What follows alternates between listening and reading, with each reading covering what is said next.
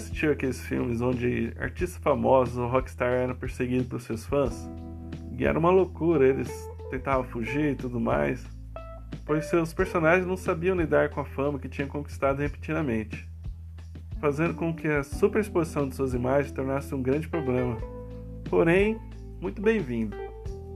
O caso real da influencer Geisa Arruda, onde ela foi exposta na mídia após o fatídico vídeo da faculdade, onde ela era chincalhada por usar uma roupa que, digamos, curta demais para o público que lá estava. Mas que essa superexposição fez dela uma celebridade instantânea no Brasil, sendo convidada para participar de diferentes programas, emissoras no país inteiro, fazendo uma certa fama para a garota. Basta ir no seu Instagram hoje para ver o antes e o depois. É incrível a transformação. E hoje a gente vai abordar exatamente sobre isso. O porquê você também deveria se expor na internet.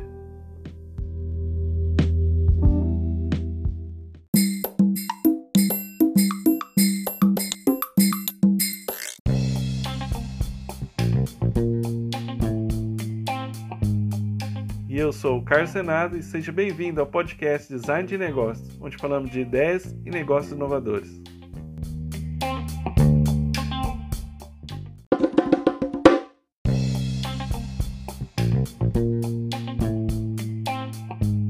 Quando pesquisamos nossos próprios nomes, até mesmo o nome da nossa empresa onde trabalhamos, o que será que iremos encontrar lá?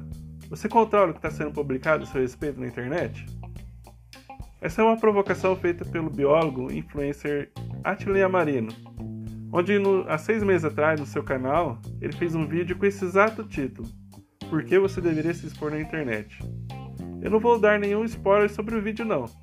Eu recomendo sinceramente que você assista também, mas vou abordar por uma outra ótica, de como eu vejo essa super exposição na internet. Eu, particularmente, não costumo publicar muito sobre a minha vida nas redes sociais, não. Mas acho que isso pode ser reconsiderado, pois há muita coisa legal sobre mim que as pessoas sequer fazem ideia. E quando elas sabem, ficam surpresas, positivamente ou não. Mas o fato é que eu posso publicar somente o que eu quero que as pessoas realmente saibam ou que eu quero que elas vejam. Ou seja, unindo o que o Atila fala em seu vídeo, o que eu proponho é que a quantidade de informação que você coloca acerca de você e do que você faz seja posta de tal maneira que quando alguém procurar pelo seu nome no Google, LinkedIn, Instagram, seja exatamente o que te faz especial. Formar uma autoimagem não é uma tarefa fácil, porém o marketing pessoal pode ajudar nisso.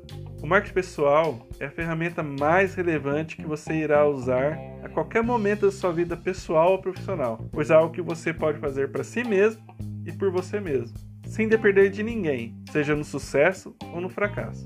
O professor de vendas Ricardo Jordão sempre diz: negócios são feitos entre pessoas, e antes das pessoas comprarem de você, ela irá comprar você.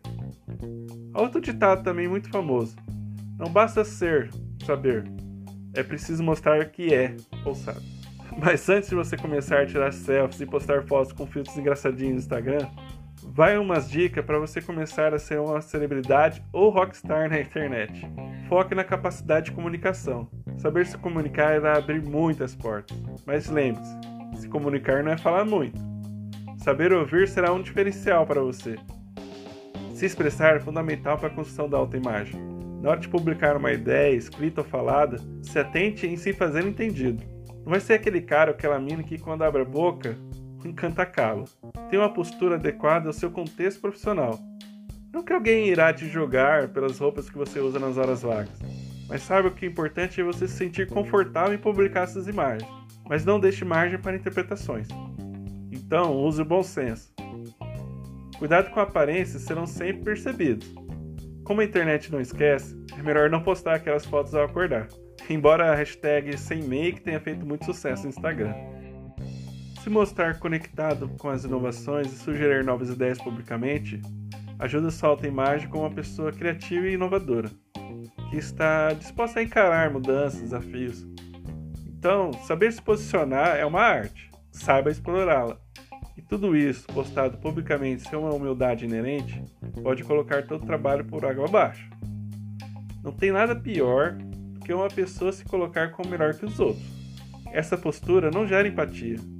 e as pessoas podem achar que você é autossuficiente e que não precisa de nada. Por isso, cuidado na dose. Espero que tenha gostado da nossa conversa. Antes de mais nada, eu quero agradecer você por ter compartilhado seu tempo comigo.